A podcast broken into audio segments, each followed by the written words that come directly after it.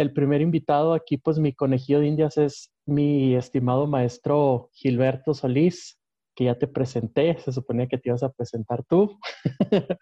Pero bueno, bueno, Gilberto, eh, más o menos, o, si nos quieres platicar así poquito de, tu, de tu perfil profesional, nada más pues para que la gente sepa un poquito este, tu especialidad, por favor. Pues sí, gracias maestro este, por este, el honor de ser este primer invitado. Bueno, pues ya, dijo Oscar mi nombre, este, soy psicólogo, este, es mi, eh, tengo una licenciatura en psicología, eh, realicé una maestría en psicoterapia humanista y educación para la paz y ya otros, otros cursos y talleres. También tengo una especialidad en migración. Entonces, pues a partir de esta experiencia, de la práctica privada, de la práctica en mi, en mi empleo, en mi trabajo, pues voy a compartir aquí con, con el maestro y en, esta, en este espacio. Ok, Gilberto. Bueno, pues vamos a entrar de lleno al tema. Eh, en esta ocasión, para empezar, Mm, se me ocurrió que podíamos hablar sobre la estigmatización para este, la salud mental ¿no? que existe eh, en la sociedad, como ya lo habíamos platicado ahorita.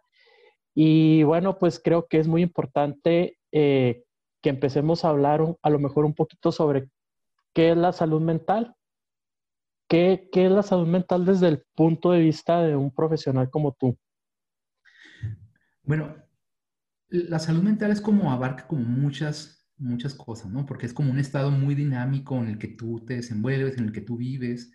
Finalmente es como todo aquel comportamiento y tus interacciones que te permiten como ser una persona en un contexto donde, donde utilizas todas tus, todas tus emociones, todos tus recursos cognitivos, es decir, todas tus respuestas, toda, toda tu mente la utilizas junto con tus emociones en un, en un contexto específico, ¿no? Y en este contexto te permite ser, este, desarrollar un, un, empleo, desarrollar bueno, un trabajo, una profesión, establecer tus relaciones, contribuir a tu comunidad. Todo esto abarca como la salud, la salud mental, ¿no? Es cómo nos relacionamos, nos comportamos con los demás, con nosotros mismos, en relación a cómo utilizamos todas nuestras emociones y todas nuestras capacidades mentales. Ok. Como todo, todo esto, un bagaje de cosas que nos permite ser eh, en, un contexto. ¿no? Ok. Bueno, pues ya, ya lo han dicho varios pensadores que somos sujetos sociales. Al final de cuentas, tenemos que confluir con lo que está allá afuera y allá afuera pues hay personas, es lo que nos encontramos día a día. Y bajo este esquema, ¿cómo, cómo es que podemos, eh, o más bien de qué depende la salud mental? O sea, ¿cuáles son las cosas que forjan la salud mental en, en una persona? Bueno, hay, como, como muchas cosas, es como muy complejo definir todo esto, ¿no? Porque finalmente, como acabo de mencionar, somos seres sociales, ¿no? Seres que vivimos en una sociedad y que nos construimos con base en todo este contexto. Entonces, la salud mental viene a, a, ser como esta parte donde nos permite relacionarnos con otros. Cuando esta relación no se da, porque el contexto establece cierta normalidad, ¿no? Para que este contexto permita desarrollar y crecer en el sentido social. Eh, y aquel que está fuera de esta norma o que no avanza junto con este grupo, con esta mayoría, sale de esta norma y se considera una persona que no tiene una salud mental adecuada, que está fuera de norma, que es un anormal dentro de, la, dentro de, esta, de este contexto y empieza pues la gente a mirarlo de forma diferente, a tratarlo de forma distinta, a discriminarlo, a estigmatizarlo por su comportamiento, por sus El loco. Eh, sí, exactamente, ¿no? ¿Por qué? Porque no cumple un, un, establishment, ¿no? Como dicen, un estándar, una está esperada. Como está fuera de esto, entonces esta persona es la rara, es la que necesita la ayuda para que entre al, al, carril, ¿no? Para que entre a esta normalidad. Y es por eso que estas personas normalmente son tachadas de locos, enfermos, de trastornados, de pervertidos y una infinidad de, de, palabras que se utilizan para nombrar a aquella persona que está fuera de, de la norma. ¿No? Que, está fuera, que... está fuera de la norma o de lo que nosotros queremos o nos gusta. Sí, exactamente. O sea, finalmente tú, tú vives en una sociedad que establece normas. normas. Así es. Y, y la, la sociedad va estableciendo normas como va avanzando, ¿no? O sea, es decir, la medida que la, la comunidad, bueno, la, la, sociedad avanza, establece normas distintas para adaptarse a los tiempos, a los contextos. Y pueden ser a lo mejor comportamientos que pueden durar un año, dos años, décadas, siglos.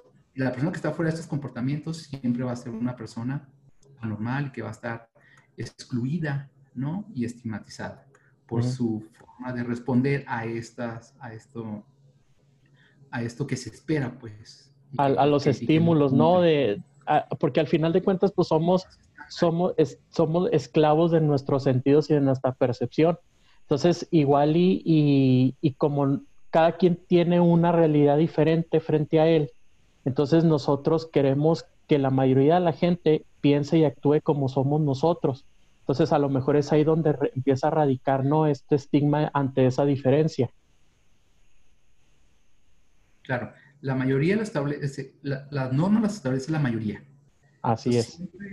si, si, la mayoría estuviéramos fuera de la norma, entonces los locos serían los normales, entre comillas, claro, porque la norma la establecerían. Es, lo mismo más o menos. Bueno, eso no va a suceder, ¿no? Pero digamos que... Sí, sí, sí por ejemplo, si tú has ido a algún, algún, este, algún centro psiquiátrico, ¿no? Donde están los enfermos mentales. Y no he tenido la este, oportunidad, la verdad, pero me gustaría. Más. Si tú vas y te pones... Ellos, ellos no saben que, que están enfermos mentales, ellos no se asumen como un enfermo mental. Claro, claro. ¿Sí? Ok. Tú vas y, tú vas a ser el, uno más como ellos. Ellos no te van a discriminar, ellos no te van a tratar como alguien distinto. Ellos están ahí porque nosotros los estamos metiendo ahí porque son, ¿no? Claro. Por ahí va. Sí. Bueno, y por ejemplo, algo que mencionabas ahorita, ¿no? Dentro de, de, de esta, cómo se salen de la norma. Y porque actúan diferente, porque no se hacen cosas que, que a lo mejor son muy disparatadas para los que somos normales. Hay una línea delgada entre el carácter y tener un trastorno. Y me refiero en, términos del estigma social, porque si, o sea, ha habido épocas, por ejemplo, donde a las mujeres se les ha tachado histéricas sin saber ni siquiera lo que, lo que es la histeria, sin tener la comprensión grande, ¿no? De lo que es la histeria, sobre todo ahorita también, también a cualquier persona le dicen bipolar, este, trastornado, de todas estas cosas, ¿no? Entonces, ¿cuál es la línea delgada que nos marca o la normativa para entre el carácter y cuando hay un trastorno mental? Bueno, vamos a establecer primero como que el trastorno mental debe cumplir para que se pueda dar, tiene que establecerse un diagnóstico. Ok. Si un diagnóstico, nadie puede tener, o sea, para que tú puedas decir, él tiene ese trastorno, tienes que establecer un diagnóstico. Para establecer un diagnóstico, tienen que cumplir ciertos criterios. Entonces, estos criterios te los dan, obviamente, signos, todos los síntomas, te los da el, tiempo que permanecen estos, estos síntomas, te los da la intensidad de estos síntomas, o sea, es como cumple todo un cuadro, ¿no? Para que puedas definir como trastorno mental, tal y como lo establecen este, el DSM-5, el, el CIE-10. Entonces, sí, claro. Pero si tú tienes un comportamiento que se asemeja a un trastorno mental, por ejemplo, que un día lo platicamos un poco, un poco, este, momentos antes, ¿no? Si un día te levantas de mal humor y empiezas a tratar a todos este, con ese mal humor, por X razón te levantaste mal humor, este, no dormiste bien la noche, tuviste insomnio, el día anterior te despidieron de tu trabajo, obviamente eso va a afectar tu comportamiento al siguiente día. Pero resulta que ese día ya te dieron un trabajo o recibiste una buena noticia y al tercer día ya tratas bien a las personas, ¿no? Ok. A tu normalidad. Y la gente, al desconocer este, que para que se dé un trastorno tiene que existir unos criterios, y, el desconocimiento te dice, pues tú eres un bipolar, ¿no? O hoy estás depresivo, eres una persona depresiva, o sabes que estás en la tristeza, tienes que ir al psiquiatra. Porque no conocen toda esta parte de que para que se pueda decir que una persona bipolar debe cumplir tal y tal criterio. Para que una persona sea depresiva, tiene que cumplir tal y tal criterio, ¿no? Para que una persona tenga un trastorno, cualquier trastorno de personalidad, tiene que cumplir criterios. Tú no eres una persona este, con trastorno de personalidad múltiple, tú no eres una persona con trastorno de personalidad, este, eh, no tienes esquizofrenia, no tienes, ¿cómo se llama? Este, cualquier otro trastorno, no lo padeces porque tengas un comportamiento determinado, ¿no? El carácter, el temperamento, es tu forma de actuar, tu forma de responder, una forma adaptativa a, un contexto específico. Una respuesta no determina este, tu salud mental, ¿no? una respuesta a un evento no determina tu, tu salud mental, va a determinar toda una serie de, de, situaciones alrededor de, de, de, ti y tienen que ser como, es, esas respuestas tienen que ser consistentes con los criterios para que se pueda determinar que tienes un trastorno mental. No es una respuesta específica a un evento específico. Eso puede ser a lo mejor, no sé, si estás dentro de una situación de emergencia, ¿no? Un terremoto, sufriste, sufriste un asalto, un ataque, y obviamente te quedas con, con, con un trauma, ¿no? O sea, te genera un trauma, te, te cambia la perspectiva, empiezas a adaptar tu comportamiento esperando ese trauma, pero para eso hay un tratamiento, ¿no? Una vez que tú recibes el tratamiento y es exitoso, pues entonces ese trauma va, baja un poco la intensidad y empiezas a tener otro comportamiento adaptativo a un nuevo contexto, ¿no? Pero también ese trauma no define tu salud mental, ¿no? Es decir, si tú trabajas actualmente ese trauma, este, tu salud mental va a mejorar. Pero si no lo trabajas y se acumula otro trauma y se acumula otro trauma, entonces todo ese conjunto de traumas, de situaciones, este, esos conflictos que te generan ese trauma, sí te pueden destapar un, trastorno psiquiátrico, ¿no? Vas a requerir un tratamiento a largo plazo, medicamentos.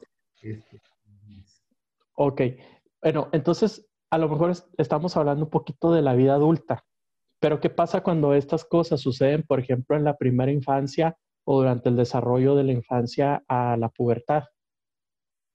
Bueno, ahí ya son, son, son, son otros, otros, otros, terrenos, por decir, ¿no? Claro, claro.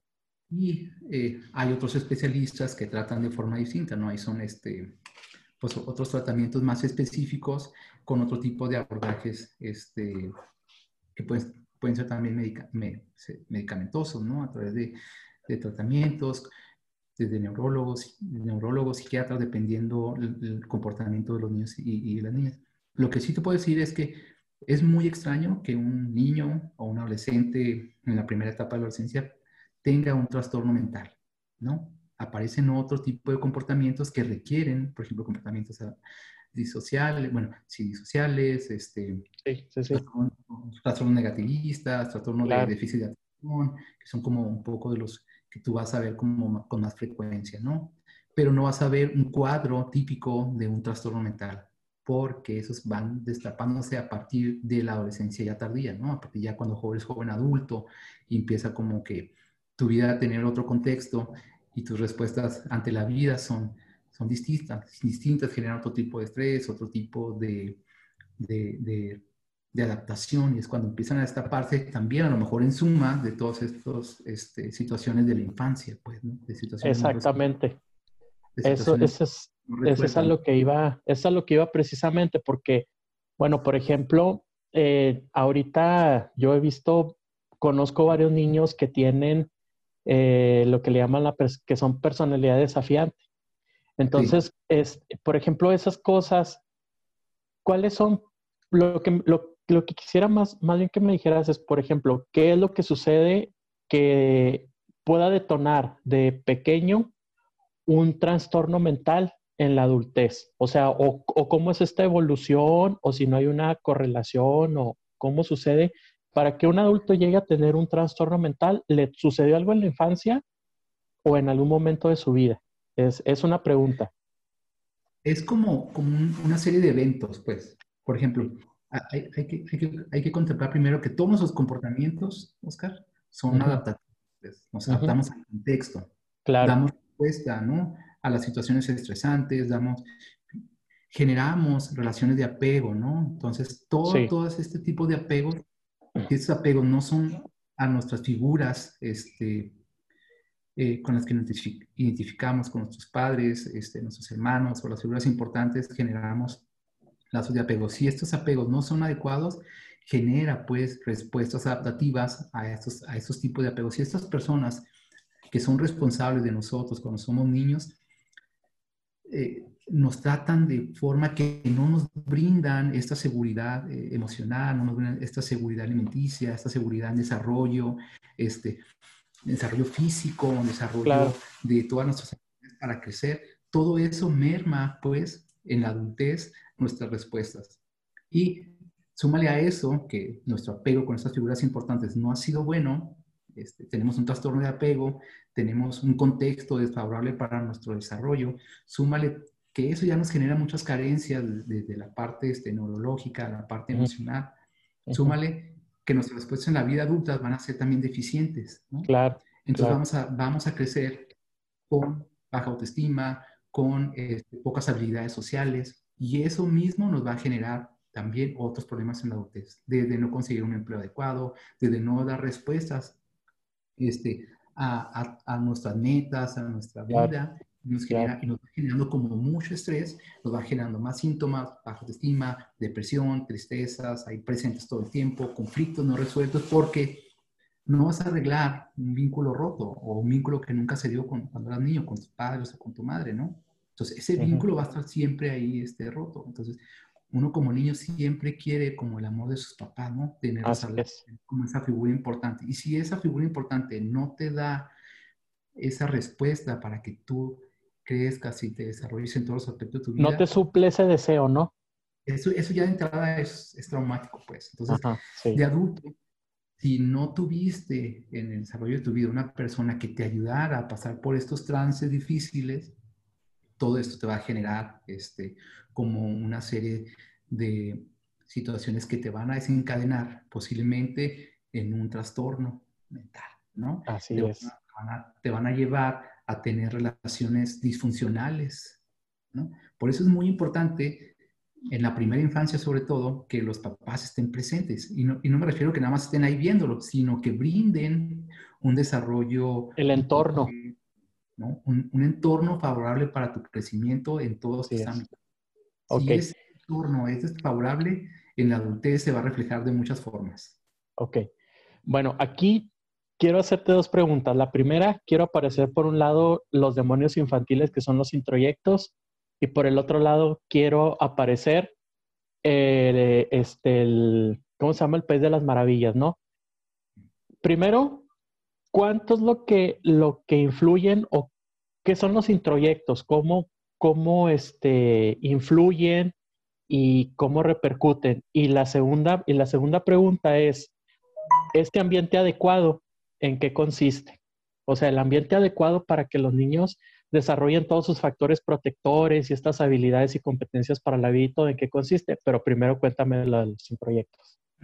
Los, los introyectos va a depender también de, de, de qué, de qué este, corriente psicológica lo vean, ¿no? Por ejemplo, desde la parte en la que yo he trabajado, pues introyecto es todo aquello que tú asumes como propio, que decían así, ¿no? En nuestras clases, que tú te lo tragas este, sin saborearlo, ¿no? Sin masticarlo. Es decir, alguien te dice, tú eres un bruto, por ejemplo, eres un tonto o, X, y tú lo asumes, lo asumes, y entonces en tu vida generas como esta parte de, pues si mamá me dijo, mi papá me dijo que yo era un tonto, un bruto, y como yo respondo este amor a ellos, entonces me convierto en un tonto y un bruto. Te introyectas no solamente esta idea, ¿no? Así te introyectas creencias, te introyectas este, un montón de, muchas, muchas situaciones que merman este, tu vida, ¿no? Un proyecto es finalmente algo que tú asumes de otra persona este, como propio y que no necesariamente es algo bueno para ti. De hecho, no es algo bueno para ti, ¿no? Cuando tienes un proyecto, por ejemplo, es que tú no eres suficientemente bueno para esto.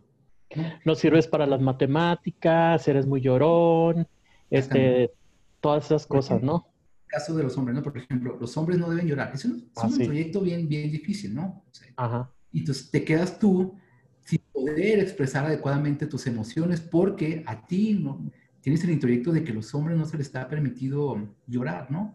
A los hombres no se les está permitido expresar el amor a sus amigos hombres, ¿no? A sus amigas, a sus amigas sí. Eres joto. Sí, exactamente. Si expresas tus emociones, entonces eres, eres este, homosexual, no eres joto, te gustan los hombres, ¿no? Cuando también, pues, eso es un introyecto bien canijo, ¿no? Entonces, aquí, aquí el asunto es cómo yo me deshago de esos introyectos, ¿no? Que también es otro trabajo que tienes que hacer, ¿no? Ser consciente de qué respuestas estás dando a qué situaciones y si esas respuestas son tuyas o responden a, la voz de alguien más que está dentro de ti, ¿no? ¿Quién te introyecta? O sea, de chiquito, ¿quién, quién te introyecta? ¿Quiénes, ¿Quiénes son tus influencias? Pues primero esas figuras representativas, tu papá, tu mamá, tus hermanos, tus tíos, tus abuelos, siempre van a ser, normalmente personas adultas, ¿no? Sí. Personas adultas que son figuras representativas, significativas ti. No, no es lo mismo que te diga el vecino X, eres un tonto, a que te diga tu papá, ¿no? No tiene el mismo significado, ¿no? Entonces, e, es, es, normalmente los intelectos vienen de figuras representativas, significativas de nosotros. Pero, por ejemplo, también, si te lo, por ejemplo, si, si tu papá, papá y mamá son afectivos y, este, te, te llenan, ¿no? Estas necesidades de afecto que tienes de niño, te, te, quedan en esta burbuja fantástica. Y, por ejemplo, tú sales a la, a la calle y todo el mundo te dice que estás feo, que no tienes nalgas, que, este, que hablas quién sabe qué. O sea, todas estas cosas que te dicen los amiguitos en la escuela, porque al final de cuentas de tanto estarlo escuchando, de alguna manera se te mete.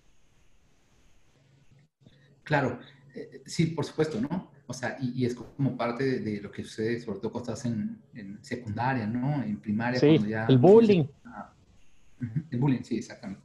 Pero aquí lo importante es, si, si tu familia este, ha sido contigo, este, te ha acompañado en todo este proceso de crecimiento, ha sido respetuoso contigo, te ha dado como herramientas para que tú puedas confrontar estas situaciones de, tu interior, ¿no? Es, va a ser difícil que el bullying te, llegue de esa manera, ¿no? Que ese se vuelve un... Que el bullying que te hacen, si tú tienes una familia que te da un soporte emocional fuerte, el bullying va a tener poco efecto en ti a largo plazo. Claro, claro. Sí, sí. El día que te digan te vas a sentir mal, ¿no? Pero cuando llegues a tu casa con tus papás, con aquellas figuras importantes para ti, te van a dar un respaldo y, no, no, van a existir las consecuencias, aquellas como negativas, ¿no? Es decir, eventualmente no va a ser algo para ti que tenga una repercusión a largo plazo. Sí, porque al final de cuentas, mamá y, mamá y papá este, te refuerzan, ¿no? O sea, eso es ese hueco que ellos que te abrieron, el, el daño que te hicieron emocional, papá, mamá te lo refuerzan en, en cosas positivas. Sí, o sea, exactamente, tus papás te dan ese soporte, pero este, aquí lo importante es que tengas un contexto que te dé este soporte, ¿no? Claro. Para que eso, eso, ese bullying que te hacen y que, y que realmente pues pega, porque cuando te hacen bullying te dan donde, donde más duele, ¿no? sí, sí, sí, sí, Golpe este, bajo total. Para que eso no tenga repercusiones a largo plazo, es importante que tengas un contexto que te dé una seguridad, ¿no? Te dé un soporte emocional, principalmente para que tú puedas hacer frente de, tu interior a todo este contexto de bullying. Pues, es decir, que tenga que te escuche, que te entienda, que te valore, que refuerce, que, este, que sea un, un, grupo, una red bien, bien fuerte para darte soporte. Exactamente. Y, y esto nos lleva a la otra parte que te estaba diciendo, ¿no? Porque muchas veces, este, decimos que es la responsabilidad de papá, es la responsabilidad de mamá, que los papás tienen que estar encima de los niños, que tienen que cuidar y, y, al final de cuentas toda la responsabilidad se le carga a los papás, pero lo que yo quiero que tú, por ejemplo, me platiques es este ambiente adecuado que tanto decimos, ¿no? Que es lo que yo le llamo la, la burbujita fantástica del, del, mago de Oz. ¿En qué consiste? O sea, eh, ¿Qué son aquellas cosas que son ideales para que el niño tenga este desarrollo emocional óptimo? Bueno, digamos que son como muchas cosas y va a depender también del tipo de, papá, ¿no? Sí, pero pues lo básico. Y tiene que ser como, como la parte que le llaman ahora, ¿no? Una crianza bastante positiva. Una crianza positiva donde sí es. primero como muy amorosos contigo, ¿no? Que estén presentes, que permitan expresar las emociones tal y como vienen, ¿no?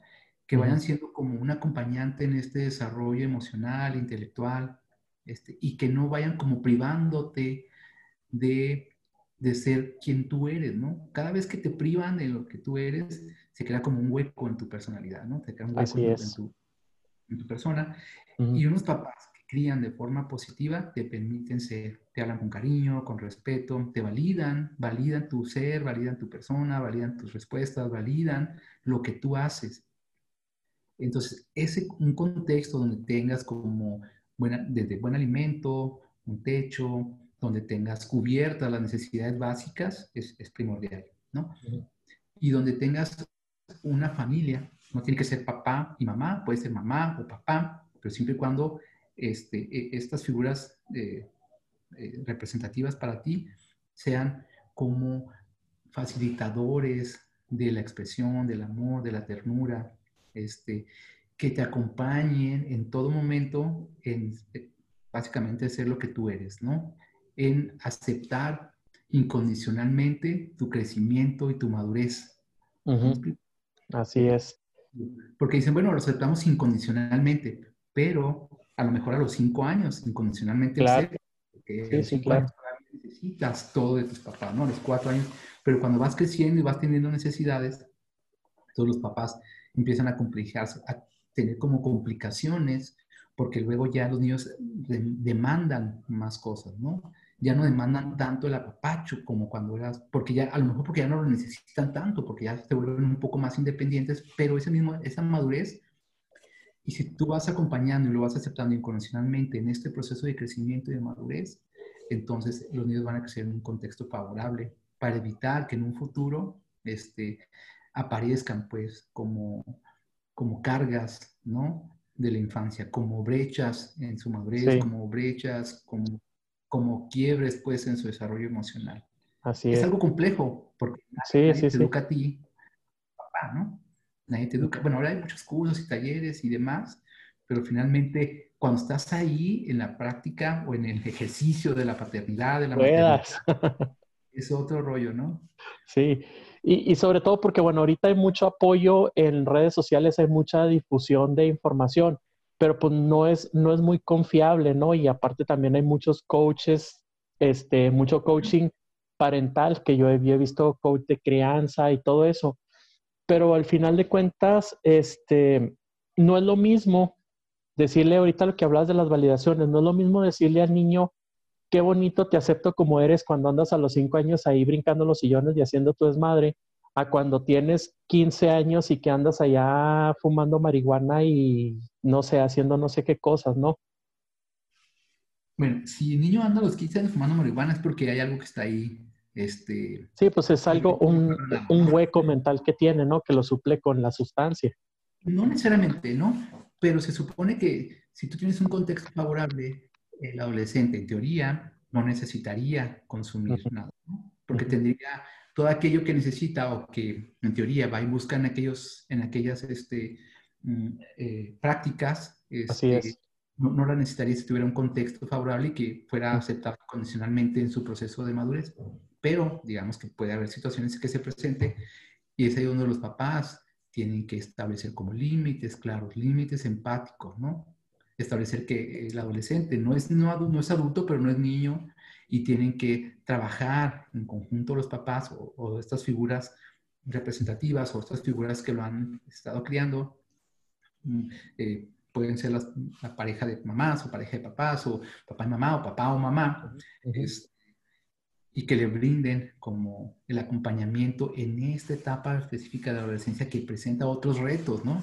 Claro importantes y que van inevitablemente a enfrentarse a circunstancias donde los adolescentes no van a tener las respuestas adecuadas a todo lo que el mundo les ofrece a esa edad y, sobre todo porque en esa edad todavía el proceso de maduración del cerebro no, está terminado, ¿no? Entonces hay una, hay una como adrenalina que está ahí fluyendo todo el tiempo y que te sientas al riesgo, que te claro, claro. A, sentido de pertenencia, que luego te, entonces, en situaciones difíciles, ¿no? Para tus padres, porque uno para adolescente pues se la pasa muy chida, ¿no? De repente, pero muy, muy difícil. Pero es ahí donde los papás tienen que establecer desde niños este, como pautas de comportamientos que finalmente lo lleven a elegir situaciones este, que le permitan vivir una vida plena este, en, junto con su familia y las respuestas a aquellos grupos que le ofrecen como otras, digamos, prácticas de vida, ¿no? Pero digamos que llega la situación de que, aunque ella tenía algunas prácticas de vida y hay un grupo ahí, porque él quiere sentirse pertenecer a otro grupo, entonces es ahí donde los padres tienen que acompañar de forma muy asertiva, muy empática a esa situación, ¿no? Obviamente evitar juzgar a los hijos, ¿no? Sobre todo a los adolescentes por sus prácticas, ¿no? O sea, más bien es como acompañarlos, mostrarles consecuencias, mostrarles todo aquello a lo que se enfrentan, este, tomando las decisiones que toman, ¿no? Como, como poniéndoles en balanza, ¿no? ¿no? Más que en balanza, como poniéndoles sobre la mesa todo lo que va a suceder por todas las decisiones que pueden tomar o que han tomado. Y este, juzgar, ¿no? Más bien como ponerles a disposición todo aquello que les permita este, responder de forma distinta a las situaciones que se le presentan. Claro. Bueno, hasta ahorita hemos platicado de lo, lo, ideal, ¿no? Lo que debería de suceder o lo que debe de suceder, digamos, eh, por lógica o porque así es como debe pasar. Pero regresando un poquito a, lo, a la cuestión de la estigmatización de la salud mental, cuando estas cosas que me has platicado no, no suceden y no se dan en la infancia, ¿cuáles son las cosas que repercuten o, específicamente cómo se comporta un adulto, cómo, cuáles son aquellas cosas que, que, que, suceden en su comportamiento, qué actitudes tiene, qué carácter este, demuestra, cuando no sucede todo esto que hemos platicado que es lo óptimo para un niño, ¿de qué manera se manifiesta en la edad adulta?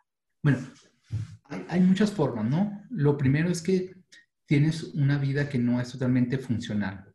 Hablando, por ejemplo, no tienes una estabilidad emocional, este, vamos a decir que no, no tienes una pareja estable, pueden aparecer como eh, laboralmente no tienes como estabilidad laboral, no tienes como tus prácticas de vida son errantes, por decirlo de alguna forma, es decir, no hay consistencia en tus respuestas a, la vida, pues saltas de un estado de ánimo a otro, saltas de un trabajo a otro, este, de una pareja a otra. si tienes hijos, tu comportamiento con tus hijos puede ser dañino para ellos, para tu pareja. Si eres hombre o eres mujer, tu comportamiento va a ser dañino para otros. Vas a tener relaciones en cualquier ámbito de la vida que van a ser inestables, pues, ¿no? O sea, la gente no, no, te va a ver como una persona estable, ni emocional, ni laboral, ni económicamente. Este, y obviamente eso va a afectar en, en, todos los aspectos de tu vida, con tus hermanos, con tus papás, con tus vecinos, con tus compañeros de trabajo, con tus compañeros de escuela. Y es donde se empieza a manifestar, por ejemplo, cuando no tuviste una infancia una crianza positiva o un grupo este, el grupo primario de apoyo tuyo no fue un grupo que te diera soporte para que tú estuvieras en, el mejor contexto. De eso se manifiesta, ¿no? Y Socialmente, ¿qué actitudes tienen estos individuos o qué actitudes podemos llegar a tener? Desde, como te digo, ¿no? De una inestabilidad emocional hasta ser totalmente una persona, este, psicópata, ¿no? Que puede ser que le haga daño a las personas, que no tenga conciencia de, de, es decir, no tenga remordimientos por hacerle daño a otras personas, ¿no? Bueno, que se puede hacer por muchas otras cuestiones también, pero me refiero puede ser como un antisocial, ¿no? Claro, claro. Que no está en relación con nadie, una, o una persona que hace daño a otros deliberadamente, esto, que tiene conciencia de que está haciendo daño a otros porque él vivió, o él o ella vivieron en unas condiciones donde el daño, el, castigo era como algo muy común y, lo asumen como, como que es el comportamiento estable, ¿no? Pero normalmente son personas antisociales, personas que, tienen, que entran constantemente en conflictos de violencia, de agresiones, porque no hay un control este, básico de emociones, puedes decir, ¿no? Tienen, tienen dificultades para controlar la entrada de las emociones, ¿no? Es como una de las prácticas, de las características principales, ¿no? No hay no hay control de emociones, ¿no? Hay baja, muy baja resistencia a la frustración, entonces todo eso se refleja obviamente en tus relaciones. Y cuando estas situaciones son muy recurrentes, porque no es lo mismo lo que dices ahorita, no, no es lo mismo que un día te levantes con el pie izquierdo ya empieces a maldecir y decir que se muere el mundo y, y andar este, enojado porque eso, o sea, porque te pasó, no sé, amaneciste con la almohada pegada o lo que quieras. Pero ya cuando estas situaciones se vuelven muy recurrentes, entonces ya estamos hablando de que hay alguna afectación este, más grave o, que está pasando por una crisis o es un, algo temporal o cómo podemos llegar a, distinguir. Bueno, la, diferencia es precisamente eh, la duración. Una crisis puede ser básicamente por un evento, pues, ¿no? Hay, un evento detonante y, una situación muy específica que te detonó una crisis emocional, una crisis de, control de emociones, pues, pero es precisamente una crisis, ¿no? Y tiene una temporalidad, ¿no? Sí. Y si pasa cierta temporalidad, puedes ir a terapia, te dan una terapia breve, una terapia de mediano plazo y, y sale. Pero si esta crisis aparece de forma recurrente cada cierto tiempo, con, más, con mayor intensidad, con mayores síntomas, entonces ya estamos hablando de que puede cumplir los criterios de un trastorno mental, ¿no? Obviamente hay mucha gente que tú la ves y dices, pues esta persona tiene un trastorno mental. Sí, pero no vamos a saber hasta que vaya y sea atendido. Exacto. Sí, pero a veces es muy evidente, ¿no? aunque no digamos y, y, a lo mejor por educación no lo decimos o lo que sea, pero sí hay personas que, por ejemplo, digo, porque nos ha tocado convivir con gente que sí la observamos todos los días y de repente dices uno, ah, cañón, no, pues es que no, o sea, no es posible que todos los días ande enojado, que todos los días nada más llega a la oficina o donde sea y todo se alborote nomás porque llegó esa persona.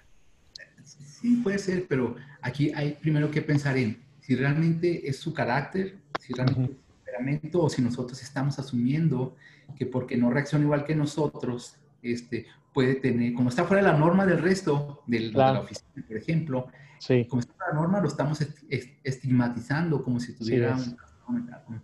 Entonces, ahí es donde empieza el trastorno mental, en no ser tolerantes o en aceptar la diferencia de los demás, ¿no? Porque la enfermedad mental, escuché en, una ocasión, ¿no? La enfermedad mental no existe, o sea, existe en la mente de las personas, pero como tal no hay una enfermedad. Mm tú le preguntas a aquel que tú diagnosticas como enfermo mental, si le preguntas si está enfermo mental, no te va a decir que no, te va a decir que se siente normal. Claro. No, es una persona normal. Aquel que es, que es violento, que es agresivo, aquella que, que es violento, agresivo, si tú le preguntas, para ellos es normal, para ellos es aceptable, ¿no? El castigo, el daño físico es aceptable, ¿no? Pero, ahora sí, ¿no? Hay que ver eh, todo, eh, todos estos trastornos mentales, que tantas afectaciones tienen a las personas cercanas, qué tanto afecta realmente sus relaciones, o si nada más nosotros estamos estigmatizándolo porque no cumple una norma dentro de un contexto específico, ¿no? Porque a lo mejor esta persona que llega a la oficina y que inmediatamente todo le rehuyen porque siempre llega enojado, a lo mejor en su casa es una persona muy amorosa, ¿no? Una persona que es muy amable con sus hijos, con sus hijas, con sus, con sus padres, pero en el trabajo reacciona de forma distinta. Eso no lo hace una persona que tenga un trastorno mental, ¿no? Okay. Por eso es muy importante este, que nosotros aprendamos antes de estigmatizar a una persona por un comportamiento en un espacio específico, en un tiempo específico, antes de decir que tiene bipolaridad, que es depresivo, hay que conocer, ¿no? ¿Qué podemos hacer primero con nosotros para evitar estigmatizar o discriminar a una persona que tiene un comportamiento distinto al del grupo y luego investigar si esta persona realmente tiene un trastorno, cómo apoyar a esta persona a que esta situación que le está pasando sea lo más llevadero para ella, para ella o para él, para su familia y para el grupo donde vive, ¿no? Es decir, en vez de estar como pensando o rehuyéndole porque puede tener un trastorno mental, vamos a ver cómo, qué podemos hacer para que esto sea más funcional para ella, para él y para todos los que estamos en su contexto inmediato. ¿no? Porque si uno imagina, si, si, todos le rehuimos, le rehuimos a alguien porque un día tuvo un mal día, entonces todos en, en, en, ese, en ese sentido, por ejemplo, en esa lógica, todos estaríamos eh, enfermos, ¿no? Todos tendríamos un trastorno mental, todos tendríamos un diagnóstico porque nos lo dio este, el godine del sillón número 3, ¿no? O el godine del, de, de, la computadora 4, ¿no? Porque él es como, como tiene mucho tiempo acá, ya ha visto pasar muchos días mentales, ¿no? Pero ah, para eso, Oscar, hay profesionales encargan de hacer los diagnósticos correctos, ¿no? O sea, el que tu vecino o tu amigo de la oficina te diga que, que él es bipolar o, o, depresivo, pues no, lo, no, no convierte a aquella persona en bipolar depresiva. Para eso hay diagnósticos, se cumplen criterios. Y antes de hacer eso, pues hay que ver si eso también, lo que vemos en los demás, es un reflejo de nosotros mismos, ¿no? Ok, y fíjate que diste en el punto lo, lo que te iba a decir, porque, eh, bueno, yo aquí ya traigo tres cosas pendientes, ¿no? La primera es esto, lo de qué tanto nosotros estamos proyectando, ¿no? O sea, eso que vemos, eso, eso que vemos en la persona que nos cae gorda, porque a mí, a mí, me, a mí me ha pasado seguido que de repente me cae gorda una persona y luego me pongo a pensar, bueno, pero ¿por qué me cae gorda si ni siquiera me hace nada? O sea, no me ha hecho nada, a lo mejor ni la palabra me dirige. Y he encontrado pues que realmente son, hay, hay cosas, ¿no? Que traigo ahí que, que, que las estoy viendo y, y, me choca. Y por ejemplo, este, bueno, esa es, esa es una cosa y la otra es, ¿qué tanto las personas se escudan o sea, no vamos a decir para hacer el mal, sino se aprovechan de, la situación, ¿no? De que a lo mejor, eso que dices tú ahorita, de que una persona que es muy, muy amorosa en su casa, pero en, en, llega a su trabajo y empieza a latigar y a barrer con todos. Entonces, ¿qué tanto se aprovechan las personas? O sea, ¿qué, qué tanto puede suceder más bien que se lleguen a aprovechar de, de, de, que ya tienen esa, esa fama de que soy muy mal, o sea, de que tiene mal carácter y decir, bueno, pues ya dicen que soy bien cabrón, pues llego y les pongo patadas a todos, al cabo de todas maneras van a decir que soy un hijo de la quién sabe qué. Y bueno, vamos, vamos primero con esas dos y luego la otra, la otra la guardamos para ahorita.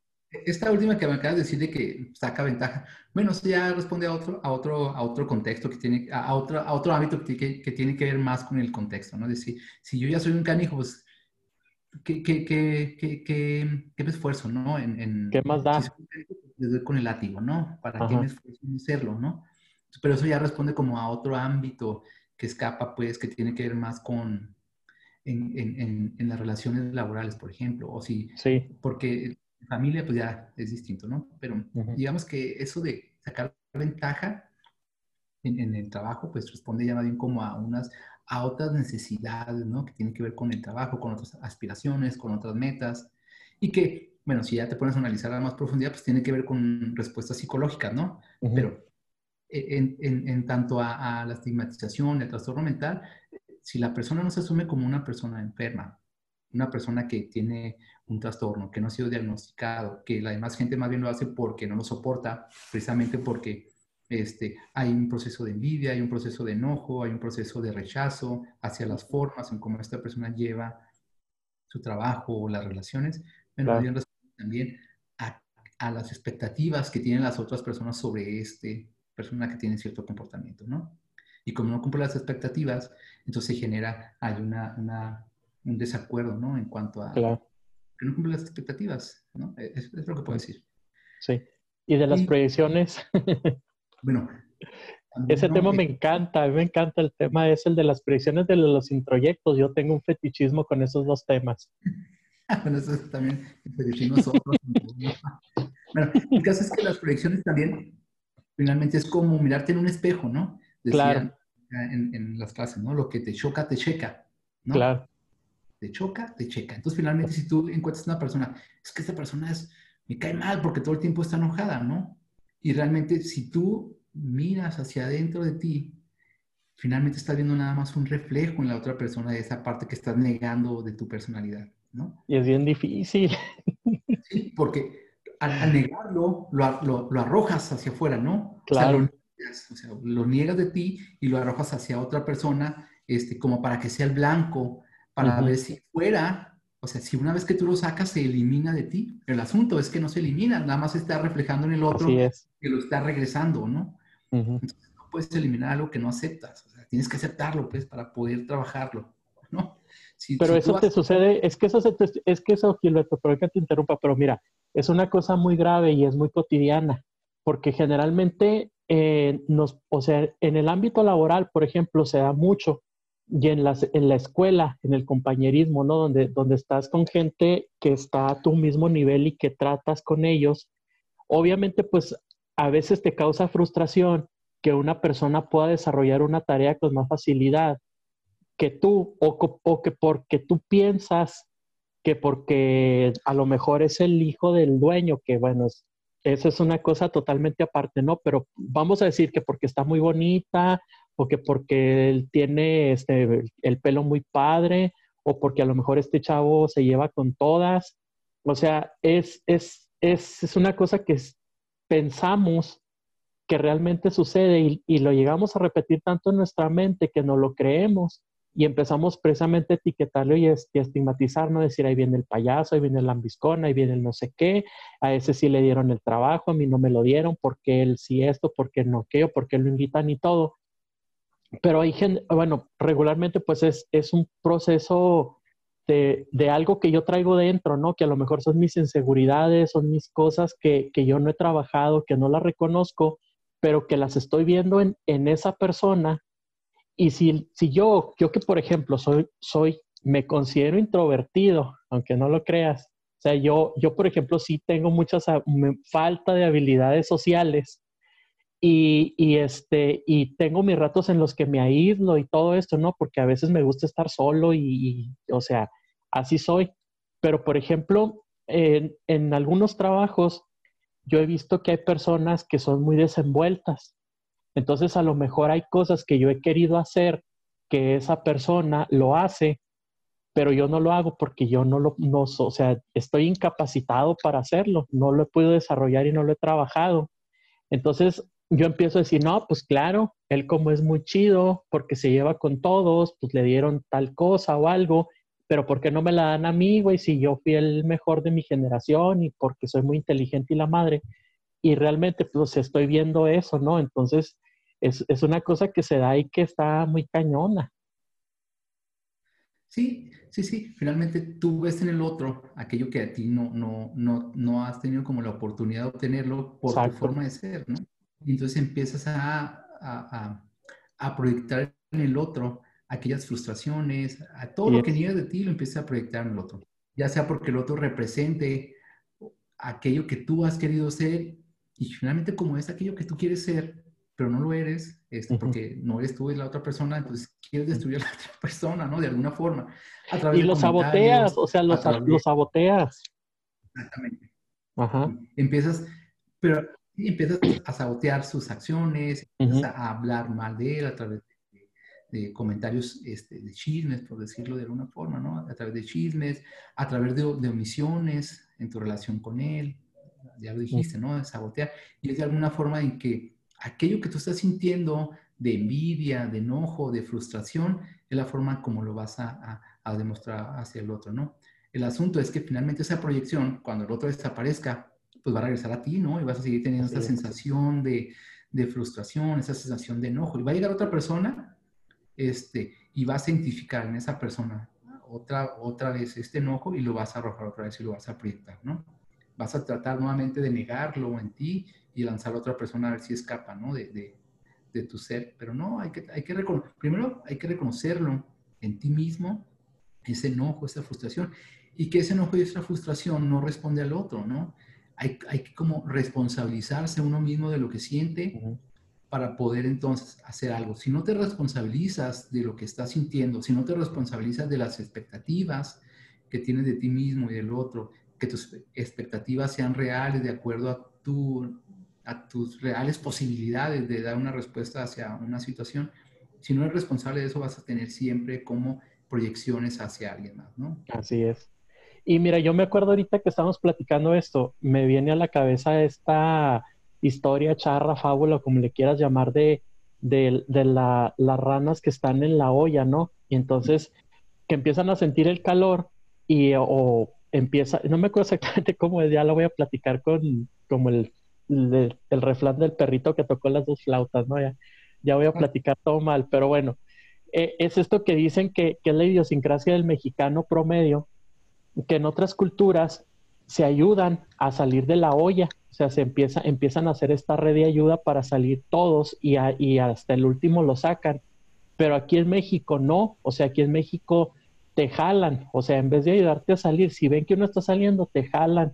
Entonces, es como, como lo que dicen, ¿no? El, el, éxito es como el pedo. Si no es tuyo, te molesta.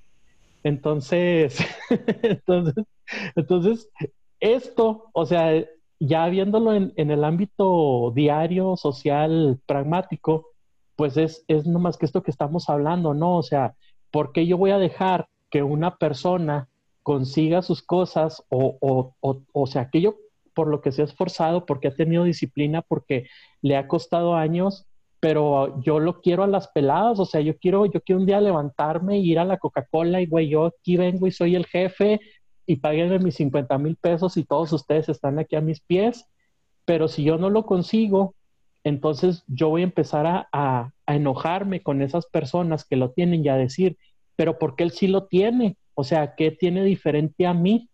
Y no vemos precisamente todo esto que hay detrás. Sí, bueno, aquí, por ejemplo, hablando de ese tema, ¿no? En México se castiga mucho el éxito ajeno, ¿no? Así es. Tu éxito este, no va a ser de nadie. Es como los pedos, güey. Si no es tuyo, te molesta. Aquí es más bien como, como, sociedad, este, yo, yo pienso esto, ¿no?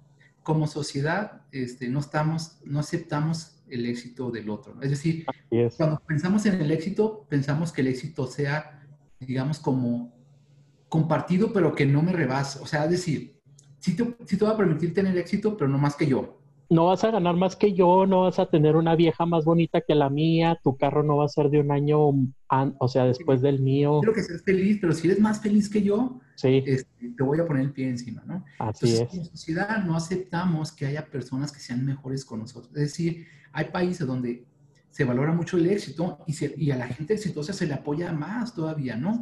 Porque sabe que si es exitoso va a ayudar a otros.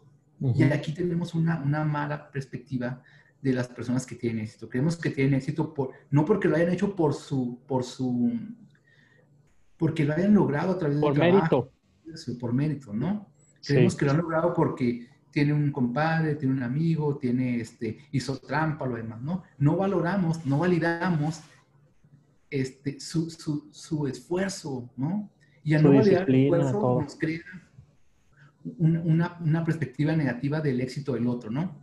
Porque como nosotros también a lo mejor nos hemos afectado o incluso nosotros hemos hecho como, este, hemos tenido amigos, hemos tenido compadres y no hemos logrado el éxito de aquel que a través de sus méritos lo, ha alcanzado, entonces nos genera una frustración tremenda, ¿no? Pero yo creo, bueno, si una persona tiene éxito, este, el resto de la población deberíamos de trabajar para alcanzarlo, el éxito, para que el otro baje a nuestro nivel, ¿sí me explico? Exactamente. Todos deberíamos de luchar por alcanzar el éxito de aquel que lo logró y esforzarnos de la misma manera o hacer los mismos pasos o las mismas tareas que hizo. En vez de decir, tú llegaste más alto, ahora te vamos a bajar para que estés a nuestro mismo nivel. este, y yo casi estoy seguro que aquella persona que alcanzó el éxito este, puede ayudar, mostrar a los demás cómo se logra si los demás también este, lo permitieran, ¿no? Y, no estuvieran como forzando a que la otra persona sabotearle, ¿no? El éxito, ¿no? Ponerle trabas para el éxito, ¿no? Entonces, eso es lo que yo pienso. Obviamente hay muchas este, opiniones en ese respecto, pero, pero tiene que ver con la psicología también de, del mexicano, ¿no? Así es. El mexicano ve al otro, cómo el mexicano ve al vecino, cómo el mexicano ve a mi compañero de clase que es más exitoso que yo, más inteligente, este, tiene que ver con, con esta historia de, de, cómo nuestro país ha crecido y cómo hemos visto el éxito y quiénes son las personas exitosas. Sí, bueno, hay, hay ahí, este, yo he escuchado en, otros podcasts y en otros canales de, de, YouTube, he escuchado que se hablan de, de estas cosas y hablan como el, el, resentimiento de la colonización, ¿no? Que al final de cuentas nunca terminamos de, de perdonar a, a, aquellos que nos vinieron a despojar de las cosas que, que, eran de nosotros y que, y que empezamos este, inconscientemente a sopilotearnos entre nosotros lo poco que hay.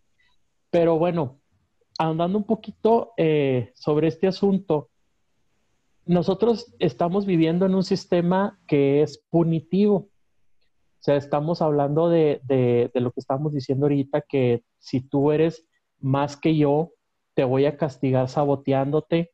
Si, si este, si haces alguna cosa diferente a la mía, a la que yo estoy, eh, no estoy de acuerdo contigo, o, porque tú piensas esto, porque piensas aquello, porque representas esto, porque cualquier cosa que no eres lo que yo soy, lo que yo creo que es el ideal o que, o que realmente mi, mi, moral social es lo que yo estoy dándole a, es lo que estoy mostrando pues a la sociedad. Cualquier, cualquier de esa cosa lo, lo voy a castigar. Y esto lo vemos, o sea, lo vemos a diario porque precisamente estas manifestaciones de frustración, de ira hacia el otro, todo esto lo, lo, tratamos de destruir de alguna manera. Lo acusamos, lo estigmatizamos, lo etiquetamos, lo, lo saboteamos. O sea, tratamos de hacer este, que el otro sufra eso que, que, que yo debería a lo mejor de, o eso que yo sufro adentro, lo hago sufrirlo a él por afuera. Entonces, dentro de este sentido, a mí me llama mucho la atención porque yo, yo veo que, por ejemplo, la gente no realmente, yo, y te lo voy a, o sea, te voy a ser muy honesto, yo, a mí la gente se aprovecha de mí porque yo termino justificándote. O sea, si tú me haces algo, yo termino justificándote. No, pues es que porque Gilberto hoy le dolía la cabeza, pero Gilberto nunca me grita, ¿no? Entonces me empiezo a comportar como la señora golpeada, ¿no? O sea, porque tuve un mal rato y, y lo va. Y así, o sea, pero por ejemplo, no, no yéndonos a ese extremo, a lo que voy, es que yo, por ejemplo, yo no veo que la gente diga, es que esta persona se comporta así porque tuvo una historia de vida que lo llevó a hacer esto. O sea, yo, yo no veo, por ejemplo, siendo así más práctico, yo no veo que un ratero, o sea, que la, que la gente diga, o sea, vamos a ayudarlo. ¿Por qué lo, o sea, ¿por qué lo hizo? Obviamente tiene que pagar el daño que está haciendo, tiene que, que, que sufrir la, la lección y tiene que entender que lo que está haciendo no se hace porque se daña a los demás o porque lo que quieras. Pero yo no veo, por ejemplo, que la sociedad esté preocupada realmente en ayudar a paliar todas esta, estas cuestiones mentales que son evidentes, pero que como estamos acostumbrados a convivir, no nos interesa y estamos acostumbrados a vivir como si estuviéramos en la selva.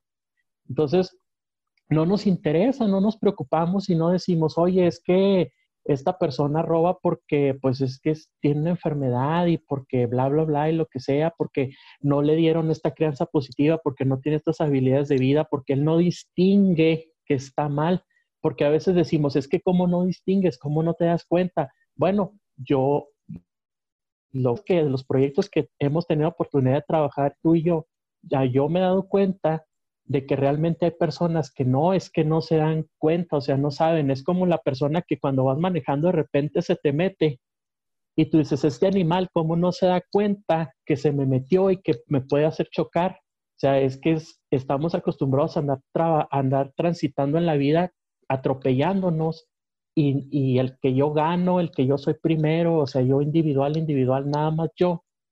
Pero entre nosotros no nos damos cuenta porque si tú me la haces, me la pagas. Y yo no tengo esa capacidad de decir, es que Gilberto me, me rebasó porque a lo mejor se sentía mal del estómago, porque así me explico. No tanto el estar justificando así como yo, que ya cuando se me pasa el coraje, digo, ah, es que Gilberto se sintió mal y por eso me gritó y, al y te voy y te pongo la otra mejilla.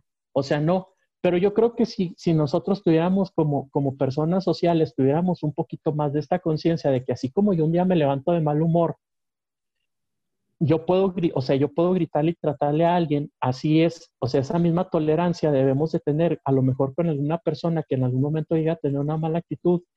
Y esto va mucho también de la mano con las cuestiones de, cuando nos burlamos de una persona, ¿no? O sea, nos burlamos de una persona en la calle y no sabemos en ese momento cuál es el, el, momento emocional en el que esa persona está viviendo. Entonces, nada más por, porque la vemos y la juzgamos por tres segundos, pensamos que es eso malo que no debería de ser. Entonces, los, los estamos castigando, estamos, este, las personas que cometen un delito, hay personas que realmente, yo estoy seguro que si se hiciera una, una tipología desde la psicología, pues se, les pudiera brindar una readaptación, ¿no? Como se supone que debería de ser, este, que debería de ser idealmente, no nada más estar castigándote y en base a miedo te dejas de hacer cosas porque ya sabes que si haces esto, te vas al bote y ahí te quedas.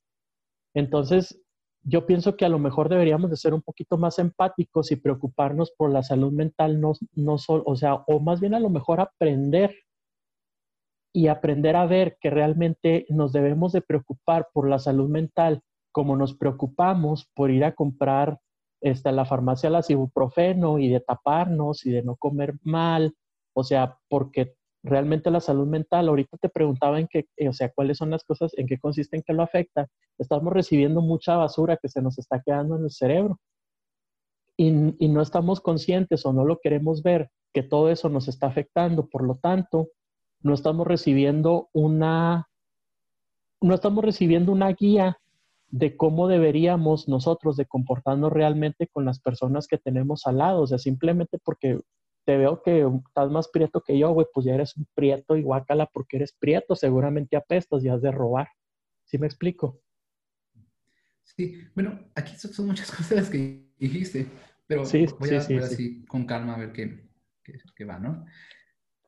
Sí, es cierto este, que, bueno, la idea es que es más fácil destruir que construir, ¿no? Exacto. Y normalmente, normalmente todos como somos reactivos, pues, somos muy reactivos porque nos cuesta trabajo reflexionar, ¿no? Es decir, analizar la situación.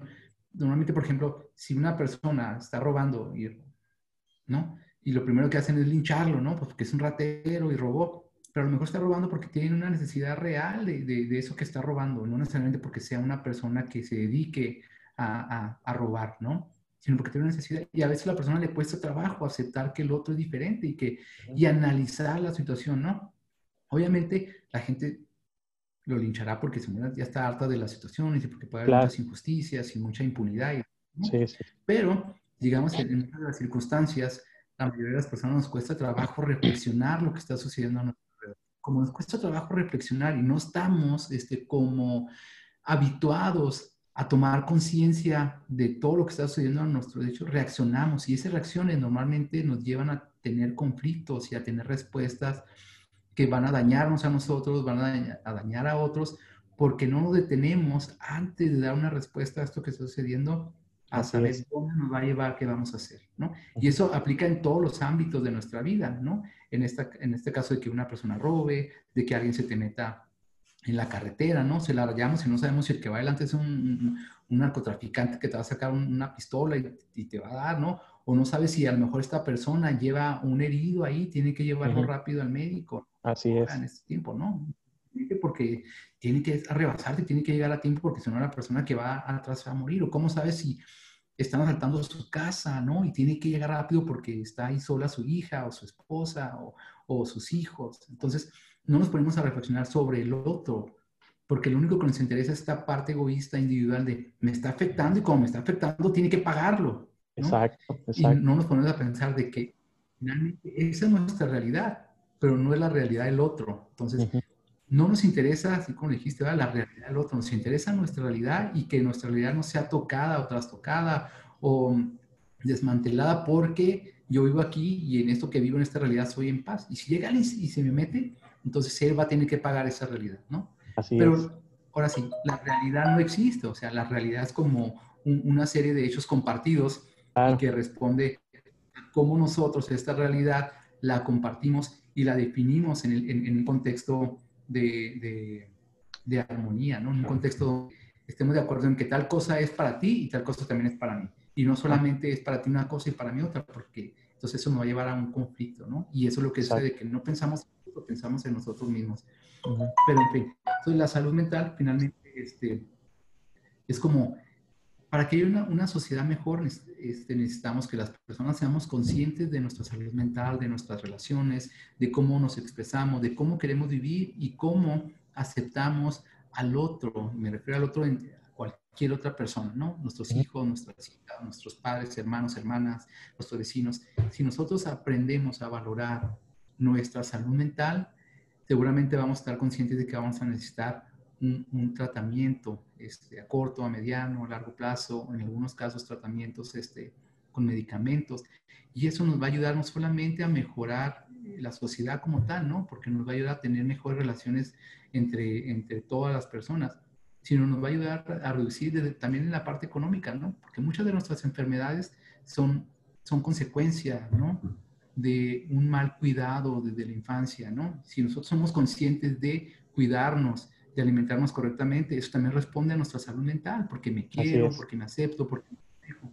Y si no tengo una buena salud mental, voy a mal comer, voy a mal utilizar mi cuerpo, mi vida, mis respuestas, y eso va a generar accidentes, va a generar este, enfermedades prevenibles, este, ¿sí me explico? Entonces, la salud mental tiene implicaciones en todas las áreas de nuestra vida. Entonces, es muy importante que las personas logremos reflexionar sobre realmente cómo está mi salud mental. Y, y algo muy importante, Oscar, la salud mental es un pilar para que nosotros podamos ser personas felices. Claro, y funcionales también sobre todo. Funcionales, ¿no? Entonces, si tú este, tienes salud mental, no solamente estás descuidando tu vida, estás descuidando también de aquellos que están junto a, junto a ti, ¿no? Junto a tu vida, todo tu círculo cercano. Entonces, es importante que también tu círculo cercano valore que tenemos que trabajar, bueno, todos los especialistas, todos los, los que trabajamos en salud, ¿no?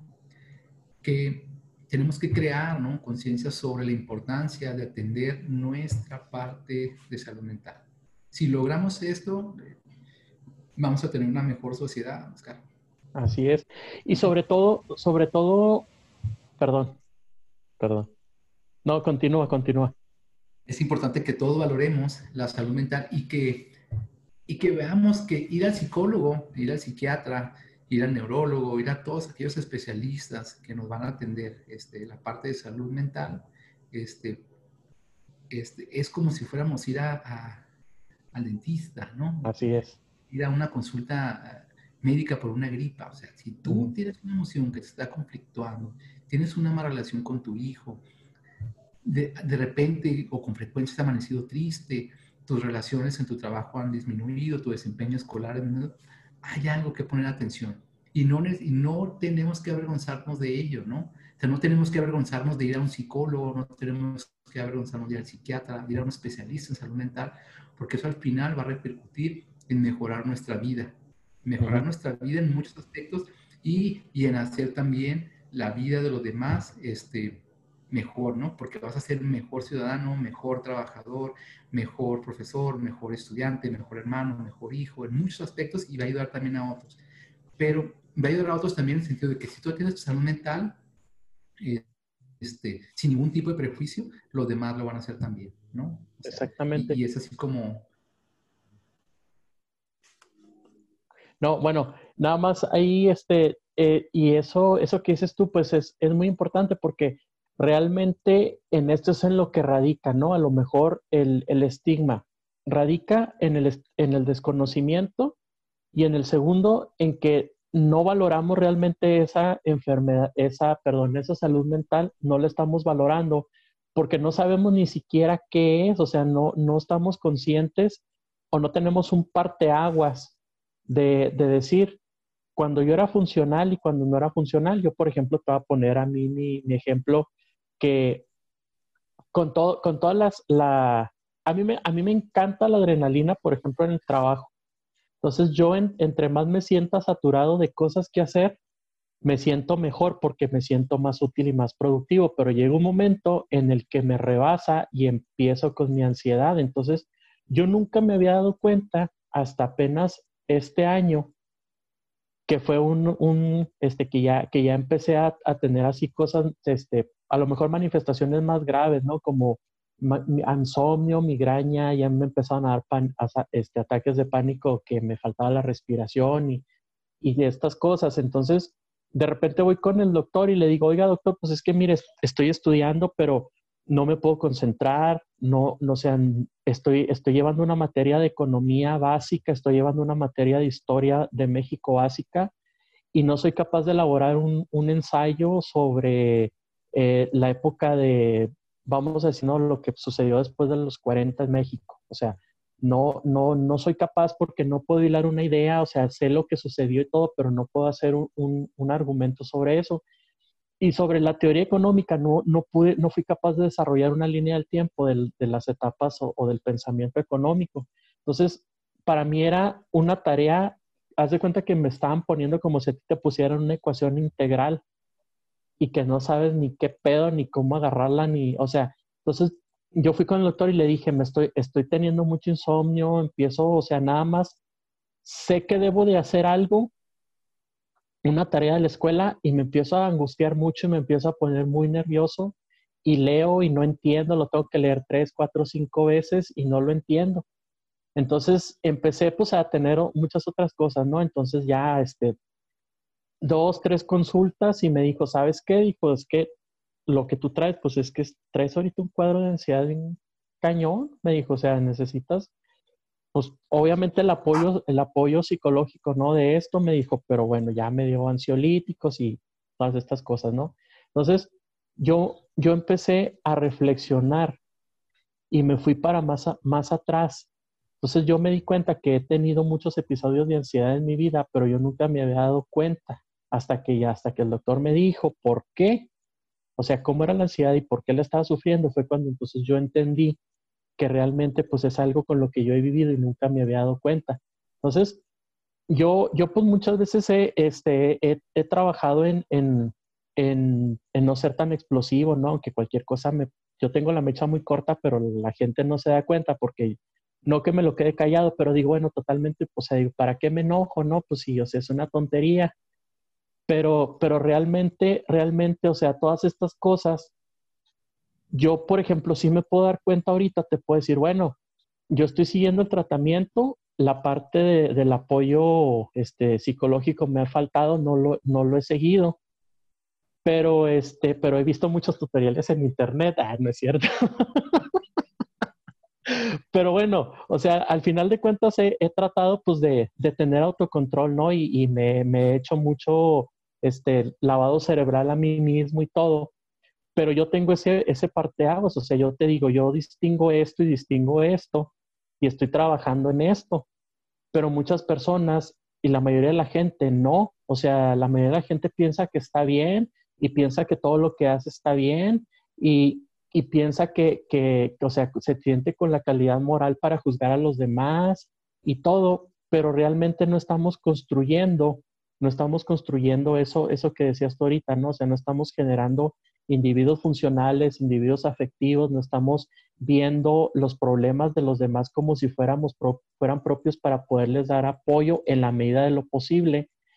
Y todo esto genera el estigma social, porque si yo te veo que un día tú traes un, o sea, si tú te vistes diferente como se supone que deberías de, vestirte, yo me voy a reír de ti.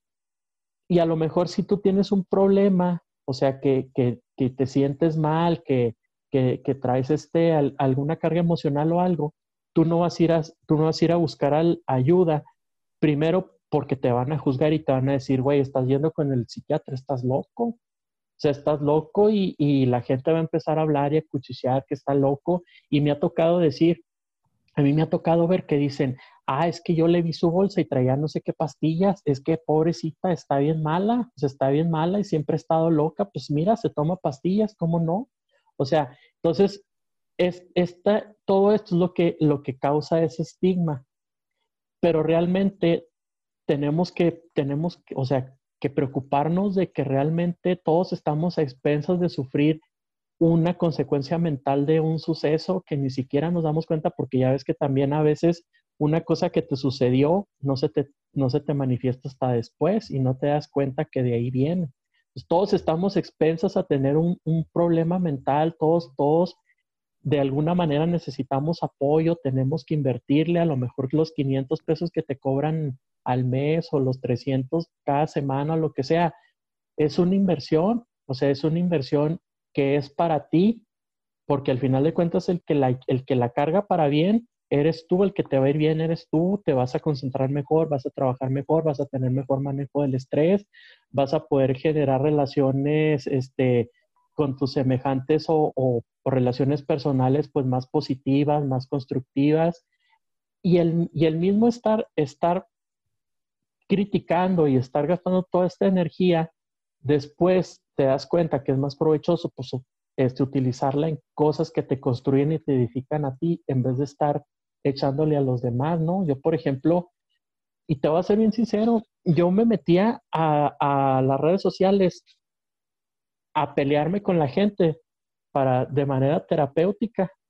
O sea, yo me metía, yo me metía a provocar, a ver quién me contestaba y me, me gustaba y, este, me empecé a volver muy bueno en estarme peleando. En, Facebook no, porque Facebook es como que para las abuelitas y las tías que son acá cool, ¿no? Y que le andan moviendo a su celular y, y se comparten gatitos y piolines, ¿no? Y hay, hay mucha gente que, que, que, realmente no entiende la dinámica de las redes sociales ahí en Facebook. Pero bueno, donde está todo el campo de pelea, la batalla, lo bueno está en Twitter. Entonces, por ejemplo, tú te metes a Twitter y te cuelgas de los hilos y les dices y te dicen y vas aprendiendo y vas agarrando la habilidad y no te ganan y ya sabes cómo contestarles y ahora me salieron con esto y ahora les voy a decir esto y con esto les tapo aquello y a mí no me van a venir a decir, o sea, pero yo lo hacía de manera terapéutica hasta que llegó un momento en el que dije, bueno, ¿qué estoy haciendo? Gastando mi energía en esas babosadas cuando puedo leer algo, o sea, tengo libros que no, no había leído y dije, bueno, pues mejor me pongo a leerlos, ¿no? Entonces ya en vez de estarme llenando de toda esa cosa, pues ya mejor me lo empecé a aprovechar en cosas más este, productivas, ¿no? Pero, o sea, yo he tenido, pues, he trabajado, ¿no? En muchas cosas, pero la mayoría de la gente no y no lo valora y no se da cuenta y, y, y piensan que como viven están bien pero realmente pues, o sea, es esta falta de sensibilidad y de conocimiento, ¿no? Que hay sobre la importancia de la salud mental. Sí, y, pues sí, la mayoría de las personas, la mayoría de las personas desconocen, ¿no? Desconocen los temas de salud mental y las implicaciones que tienen en la vida diaria, ¿no? Así es. Desconocen lo importante que es este, por ejemplo, saber en qué momento acudir al psicólogo, desconocen en qué momento acudir al psiquiatra, desconocen los síntomas, por ejemplo, de un trastorno de ansiedad, desconocen los síntomas de, de, de, un trastorno depresivo, de, sí, es decir, es que hoy, hoy amaneció triste y mañana también, y a lo mejor está pasando por un momento este, emocional porque este, pasó algo en su vida, un evento, ¿no? Pero no necesariamente ese evento lo va a convertir en un trastorno depresivo o en un trastorno de ansiedad, o a lo mejor está teniendo un ataque de pánico y dice, no, no, es que son los nervios. Pero en realidad está teniendo un ataque de pánico y ese ataque de pánico es tan frecuente que, que ya la persona ya está teniendo afectaciones, ¿no? En, en, otros, en otros niveles de su vida. Entonces hay un desconocimiento muy grande sobre la salud mental, sobre cómo nombrar correctamente a, a estos signos y síntomas, a quién acudir cuando sucede tal situación. Es decir, uno no valora, por ejemplo, todo lo que implica la salud mental, precisamente porque hay un desconocimiento muy grande, porque no hay una cultura de cuidar nuestra mente, de cuidar nuestras emociones, de cuidar este, nuestro ser de forma completa. No hay como esta cultura de decir, oye, hoy, hoy amanecí triste, y hace una semana también amanecí triste, y hace 15 días también amanecí triste, algo me está pasando, ¿no? No nos, no nos detenemos a reflexionar sobre lo que emocionalmente nos pasa y cómo nos afecta en todas nuestras áreas de la vida, porque creemos o lo justificamos de alguna otra forma, este, eh, eh, porque sé de alguna manera y lo justificamos, ¿no?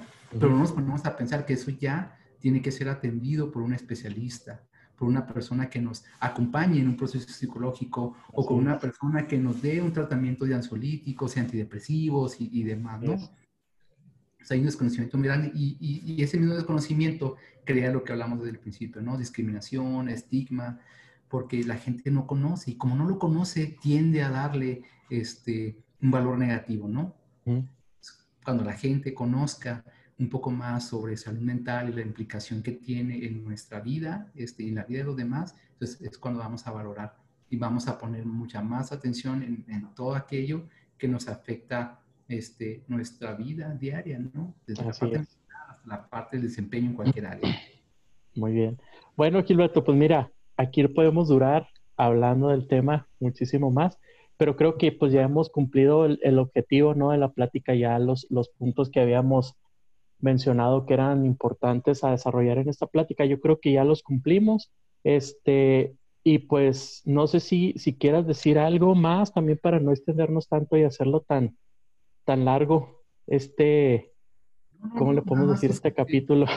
Este, es que el tema es muy interesante, ¿verdad? La salud mental es muy interesante. Obviamente, pues es un tema muy amplio y que requiere realmente como este, ser mucho más puntuales. Sí, sí, sí, este, por supuesto. Tener como...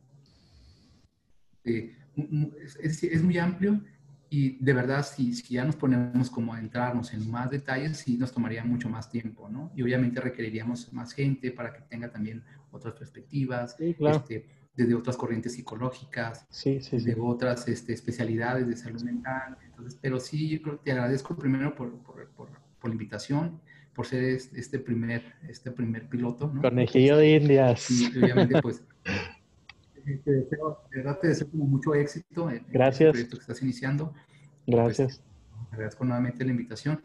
Pues igual, ya sabes que pues hay otros temas que podemos hablar. Este, no, no, pues, claro. También como la disposición para otro, este, e, es, es como puedo participar, pues con mucho gusto lo No, no, claro que sí, Gilberto. Este, pues ya, como tú vas a ser el, el, el socio fundador y casi casi el, el, capitalista mayor de todos los millones de dólares que ganemos de esto, pues tú puedes decidir. Bueno, no, pues este, te agradezco mucho, Gilberto, y la verdad es que también me hubiera gustado adentrar más en el tema y ser más puntual, pero pues precisamente nos vamos a meter dentro de la estigmatización, ¿no? Y ya eso ya es un tema muy escabroso y pues también no se trata, se trata de ser más informativos, analíticos y no ser una fábrica de ideas. Entonces, por eso yo creo que pues hasta aquí lo vamos a dejar y pues igualmente te agradezco, te agradezco a ti que, que me hayas seguido la, la, corriente en esta locura que se me ocurrió. Y pues como dice, no, lo más difícil es pasar de cero a uno y aquí estamos en uno y esperemos que lleguemos a, a muchísimos más. Y pues te agradezco mucho, Gilberto, y pues sabes que hay respeto y no te lo digo de lambiscón, te lo digo porque realmente te, te aprecio como amigo. Gracias, Oscar, y igualmente, y te mando un abrazo.